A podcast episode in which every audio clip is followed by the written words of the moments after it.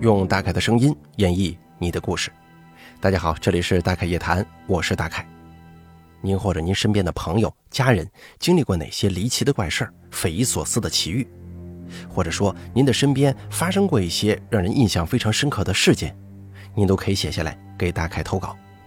咱们的投稿邮箱是一三一四七八三八艾特 qq 点 com，并随稿附上您的网名、年龄以及性别。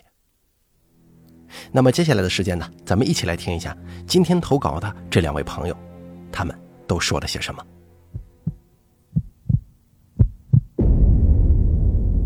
第一位投稿的朋友他是这么说的：“他说，大凯你好，我听你故事已经四年多了，每天不听你的故事，晚上睡不着觉。你可以叫我金子，今年三十了，算来算去，我也是你的忠实粉丝了。本来想啊，等等还有什么灵异事件能发生。”干脆啊，一起投稿分享给大家听听。可后来什么也没发生。哈，不多说了，我就给大家讲一讲我亲身经历过的两个故事吧。还有第三个故事是发生在我妈妈身上的。先说第一个。上大学那会儿，我会在自习课上偷偷的用小电热锅煮方便面吃。可是学校里的电压一直不稳定，经常会因为这些小电器跳闸。有一天晚上，自习课趁老师不在，我的好朋友小雪在教室后面自己煮面，还问我吃不吃。我说我不饿，你吃吧，我帮你放哨。结果他就蹲在那儿自己煮。这个锅比较小，电压也小，煮的就很慢。我们就各自干各自的事儿，谁也没在意。可是突然，我就听见教室后面，也就是小雪煮面的那个方向。发出了一声巨大的“砰”的一声，吓得我们全部都回过了头，而我则以最快的速度跑向他，害怕他被电到或者发生其他意外。我蹲在那儿，一边问他怎么着了，一边心疼的帮他擦拭脸上被崩上去的面汤。在这里我说一下，小雪是个胆子很小的女生，也很爱哭，所以我平时都会特别保护她，替她出头。可是这回啊。滚烫的汤喷了他满脸，他不但一点疼痛的感觉和表现都没有，还慢慢的面无表情的站了起来，往教室外面走去。班里的同学都惊呆了，我也一样。可能我比他们要更加害怕一些吧，因为我特别关心他们。正常来说，他应该嚎啕大哭的，可是他却慢慢的走出了教学楼。直到走到了我们学校后面的新建校区，这个地方传说当中可是坟地呀，因此学校里经常会有各种各样的闹鬼传闻。不过我也见怪不怪了。可是小雪胆子这么小的一个姑娘，却走到了那个让大家都有所畏惧的区域，她想干什么？大门上挂着一条大链锁，以防止学生们随意出入。只见他走过去，把双手扣到了那个链条锁上，然后疯狂地摇晃大门。我赶快跑过去，紧紧地抓住小雪，怕她撞门上，从后头抱着她。可那会儿我也害怕极了，根本没见过这种场景。他的双眼透着一种渴望，看得出来他好像很渴望进去似的。要知道，平时他走路都是绕着这里走的。我见没办法了，又害怕。于是想到了他的亲姐姐在我们隔壁学院，我就让别人帮我抱着小雪，慌里慌张的跑向他姐姐的学院，大喊着叫他姐姐的名字。他姐姐当时吓坏了，就赶忙问我怎么了，出什么事了。我就说了整个事情的经过。他姐姐嘴中蹦出了几个字儿说什么“小雪的魂儿让崩没了，赶快走。”我俩就飞奔到了那个大门。只见小雪已经不再撞门了，只是眼睛呆滞的一直看向里面。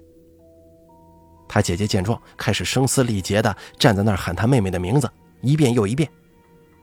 可我们都没经验呢，也不知道怎么处理，只能在那干着急，也不知道是不是该跟着一起喊。有的人说一个人喊就行，人多了再把魂儿给喊散了。我也不懂这个。前后喊了快半个小时，他姐姐喊遍了整个学校，嗓子也喊哑了。终于，我们看见小雪突然哇的一声哭了，一边哭一边揉脸，还一边问我们怎么了，怎么都在这看着她呢？竟然她姐姐也在。不过姐姐也没说什么，硬憋着眼泪抱了抱小雪，说没事儿，也给我使了个眼色，示意我别说。我的眼泪也在眼睛当中打转，不过大家都很给力，一起哄着她回到了教室，当做什么事也没发生过。后来过了相当长的一段时间，我跟小雪的姐姐才跟小雪说了这件事儿。可是小雪却说什么都不记得了。再给大家说第二个故事吧，这个故事就比较短了，也是发生在我们学校的。有一天下午，我饿得不行了，学校门口跟栅栏外面长期都有卖小吃的，我就想等下课直接飞奔出去，赶紧喂肚子。我还问了问我同桌要不要吃啊，他说不饿。我同样问了问我闺蜜，她表示也不饿，所以我就一个人跑出去买了。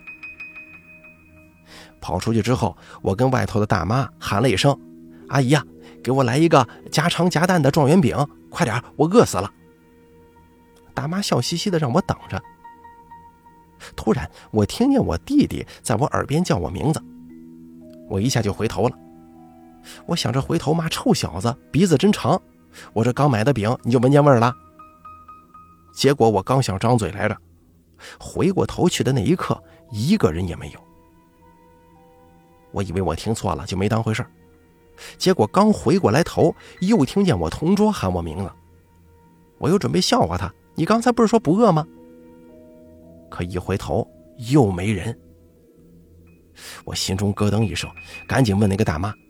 阿姨，你刚才听见有人叫我没有啊？他说哪有人呢？这个点儿你们学生都不怎么出来，除非像你一样饿了的才跑出来呢。我赶紧说：“阿姨，这不对吧？刚才有人喊这么大声音，你没听见吗？”他笑了笑说：“哎呀，姑娘，真没有。”他这话音刚说完，我又听见我闺蜜在我耳边叫我。我这会儿心里没想任何事情，就赶紧回头。这回我绝对没听错。如果说前两次听错，第三次不可能听错吧？结果一样，回过头去还是没人。那会儿我感觉我汗毛都立起来了。正好大妈叫我说：“你的饼好了。”拿上饼之后，我赶紧飞奔回教室，把他们三个叫到一起，轮番问了一遍。我就问他们三个：“刚才出去没有？”他们都说没有，还说我们在教室里传音乐呢。那会儿实行手机蓝牙传歌嘛。我就把刚才的事情跟他们陈述了一遍。三个人睁大眼睛，一脸不可置信的看着我，然后打趣着说：“不是学校闹鬼闹到你这儿了吧？”我说：“闹鬼不怕呀，就怕这种啥也看不见的，太虚晃人了。毕竟学校新校区经常传闻闹鬼。”我们也习惯了。后来我就打电话问我妈，我妈告诉我有人叫你魂呢，以后听见有人叫你，先回头，看看有没有人在答应人家，千万别上来就答应。接下来我给大家说第三个故事吧。在我上大学的时候，爷爷有一天离开了我们，妈妈因为怕耽误我学习，就没告诉我，假期我回家之后才知道的，也是很惋惜。可是爸爸是长子，不能把难过表现在家人面前，于是经常买醉，然后一个人跑到爷爷坟前哭，每次回来都两点多，一脸疲惫，还有特别明显的泪痕。妈妈也不忍心去说爸爸。可是后来妈妈经常做梦，她高高兴兴地梦到自己生了个儿子，一掀开小被子是我爷爷的脸，自然我妈就会吓醒啊。然后第二天晚上梦到跟一群小孩子高高兴兴的做游戏，妈妈特别想看看那些孩子都是谁，结果一群小孩一起抬头，全部都是爷爷的脸。那段时间妈妈的精神明显很恍惚。后来姥姥知道了这件事儿，让妈妈躺在那儿放了一碗米，插了一双筷子。因为姥姥是信佛教的，比较懂一些简单的法事。让我妈妈害怕的是，姥姥口中念念有词，突然之间那双筷子飞出去了。从那以后，妈妈再也没梦到过我爷爷，还把我爸爸深深的教育了一顿。于是我爸也没在深夜去过爷爷的坟头了。行，说到这儿，我的故事就说完了。也希望大家在失去亲人的伤心难过情绪当中，适当处理自己的情绪，选择正当的发泄方式，不然亲人在那个世界也会跟着难过的呀。好了，咱们接着往下说第二位朋友的投稿。这位朋友是这么说的：“大凯你好，我是你的忠实粉丝，经常听你节目，你叫我蒋先生就好。我犹豫再三啊，还是决定把我个人经历过的一些事情写出来给大家听听吧。其实这件事儿我真的不想提，因为想起来还是有些后怕。事情发生在二零一八年，那会儿我谈了个女朋友。”因为没在一个地方，算是异地恋吧，一个月也就只能见几次。我记得那天去的时候是下午，从我们这里坐客车到他的县城也就一个多小时的路程。车子从客运站开出，然后下了高速进入县城的客运站。下车之后，我随便开了一间房，就是那种小宾馆，说好不算好，说差不算差那种。也就是在那次的事情之后，我就再也没住过那种宾馆了。这白天的事儿我就不过多描述了，因为他晚上要回家，我就把他送回了家，自己返回宾馆房间。我就躺在床上百无聊赖的玩手机。就在这个时候，我一个朋友约我去打游戏，我心想那就去呗，于是穿上鞋子出门了，到网吧就开始了激情的排位。一直血战到深夜，一看时间都两点了，刚好朋友那边也说要去睡觉，我就从网吧慢悠悠地走了出来。此时此刻，街道上已经没什么行人了。我摸了摸口袋，摸到了房卡，我依然记得房卡上的数字很刺眼，四零四。不过我一直是一个不太相信鬼神的人，就是那种一瞬之间的念头吧。就是你会想象电影当中的一些镜头，比方说酒店的四零四、四四四号房之类的发生灵异事件。我赶紧劝自己别想。我记得网吧离那家宾馆的距离也就几百米，直行，然后再右转个弯就到。那个时候已经是接近凌晨三点钟，手机也快没电了。我到了一楼，一楼没人，我轻轻地推开门走了进去。这里提一句啊。宾馆一楼是民房那种建筑风格，没有电梯，只有一个楼梯。一楼也不怎么大，前台的前方是一个沙发，上头睡着个人。我进去的时候他也没醒，但是我知道这应该是白天开房给我的老板，于是我就继续摸着往楼梯那个角落走。这个时候走到了一楼的楼梯口，我摸出手机想打开手电筒。刚才说了，手机快没电了，电量是百分之十以下。该死，手电筒打不来。因为我那个手机，我记得是手机的电量一旦低到一定程度，就打不开手电筒。其实也是经历过这件事之后，我才有深刻印象的。我当时不知道怎么的，就是不肯跺个脚。你跺跺脚，弄点动静，这声控灯亮了不就行了吗？可是我也不知道怎么回事，很后悔当时没有那么做。可能心里想，声音太大，把人吵醒了不好吧。于是我就借着手机屏幕发出的微光，慢慢的往上走。在走到二楼的时候啊，我看到一个披头散发的女人站在楼梯口。你可能听了之后觉得，这不就是一个鬼故事吗？没错，她真的是披头散发的站在那儿，一个女的。我当时被吓了一大跳。但是没有联想到是那种东西。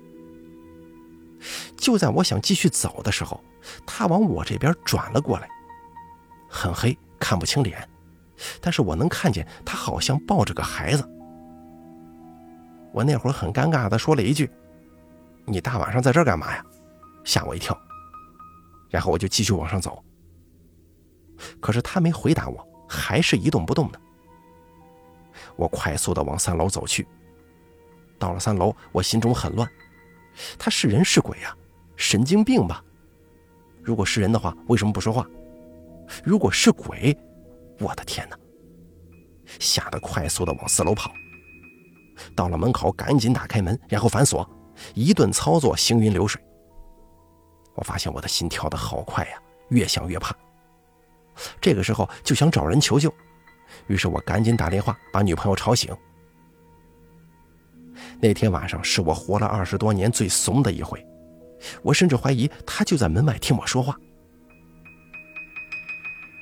女友熬不住先睡了，我也安慰自己，但是灯属实不敢关。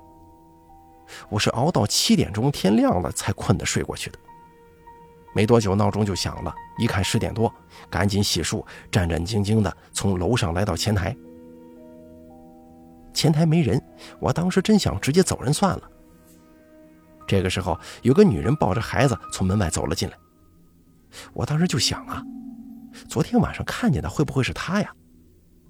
好家伙，她先开口了：“你昨晚怎么这么晚才回来呀？”我说：“昨天晚上在楼梯口的人是你呀。”他说：“孩子哭，抱那儿哄孩子呢。”当时我就说：“我的天哪，大姐，我跟你说话，你倒是回一句啊。”他说：“孩子刚睡着，我一说话不就把他吵醒了吗？”我一时之间不知道说些什么好了，退了房就换了一家酒店。从那以后，我就有了阴影。如果一个人住酒店，只要房间在走廊的尽头，或者装修比较怪异，我就必定失眠。关了灯，总感觉有人在看自己，于是都得开着灯睡。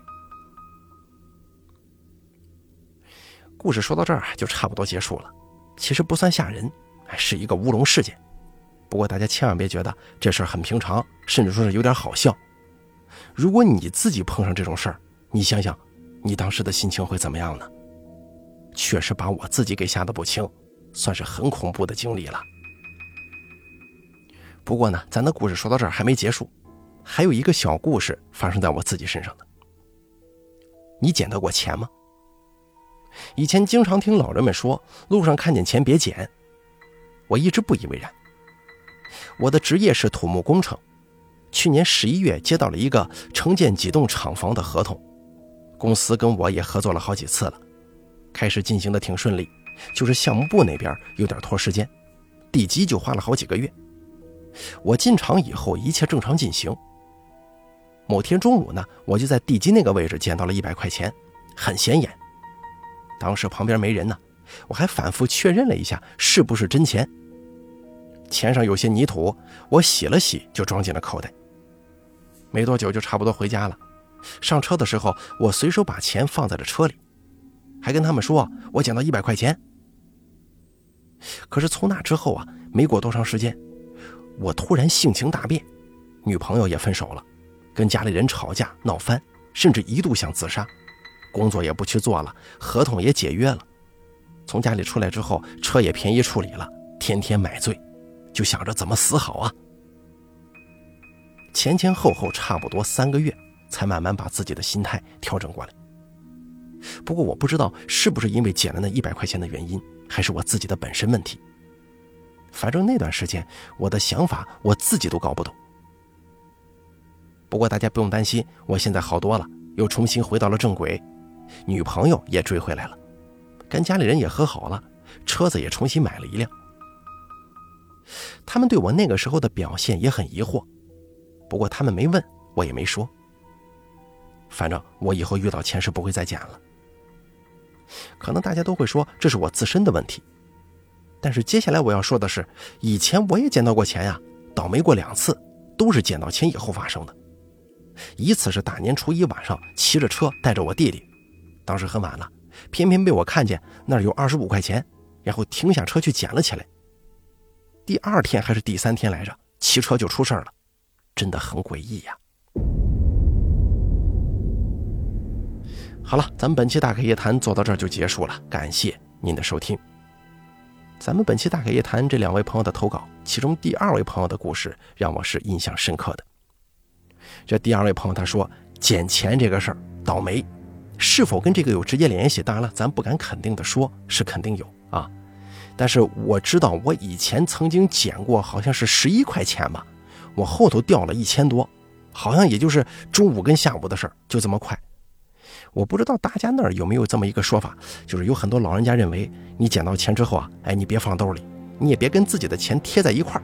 如果说是你捡到了这种钱啊，要第一时间花出去。当然了，咱不知道这个东西是否有道理啊。反正有一些老话，或者说有一些老人家是信奉这个的。当然了，咱们听了很多故事之后，甚至还有一些钱是买命钱啊。我在海边捡到的，在家门口那个门把手上放着的，这个都挺危险。当然，现在这种事儿几乎是不会出现了啊。不过大家也就当一个乐呵和小禁忌听一听就算了。如果你捡到的钱数额较大，还是在原地等失主好，人家说不定还会感谢你呢。如果说等不来失主，你大可以报警或者交给警察，都可以。您说呢？好了，咱们本期大概夜谈走到这儿就结束了，感谢您的收听。如果您也想给大概投稿，讲述一下发生在您身边的一些奇奇怪怪的事情。请记住以下三个投稿方式：第一，关注大凯的微信公众账号“大凯说”，发送聊天信息给我；第二，加大凯的 QQ 投稿群四群五四六七六八六八四，把你想说的发送给群主就可以了。还有第三种投稿方式，把你想说的发送到邮箱一三一四七八三八 @QQ 点 com 即可。我在这儿等着您的投稿。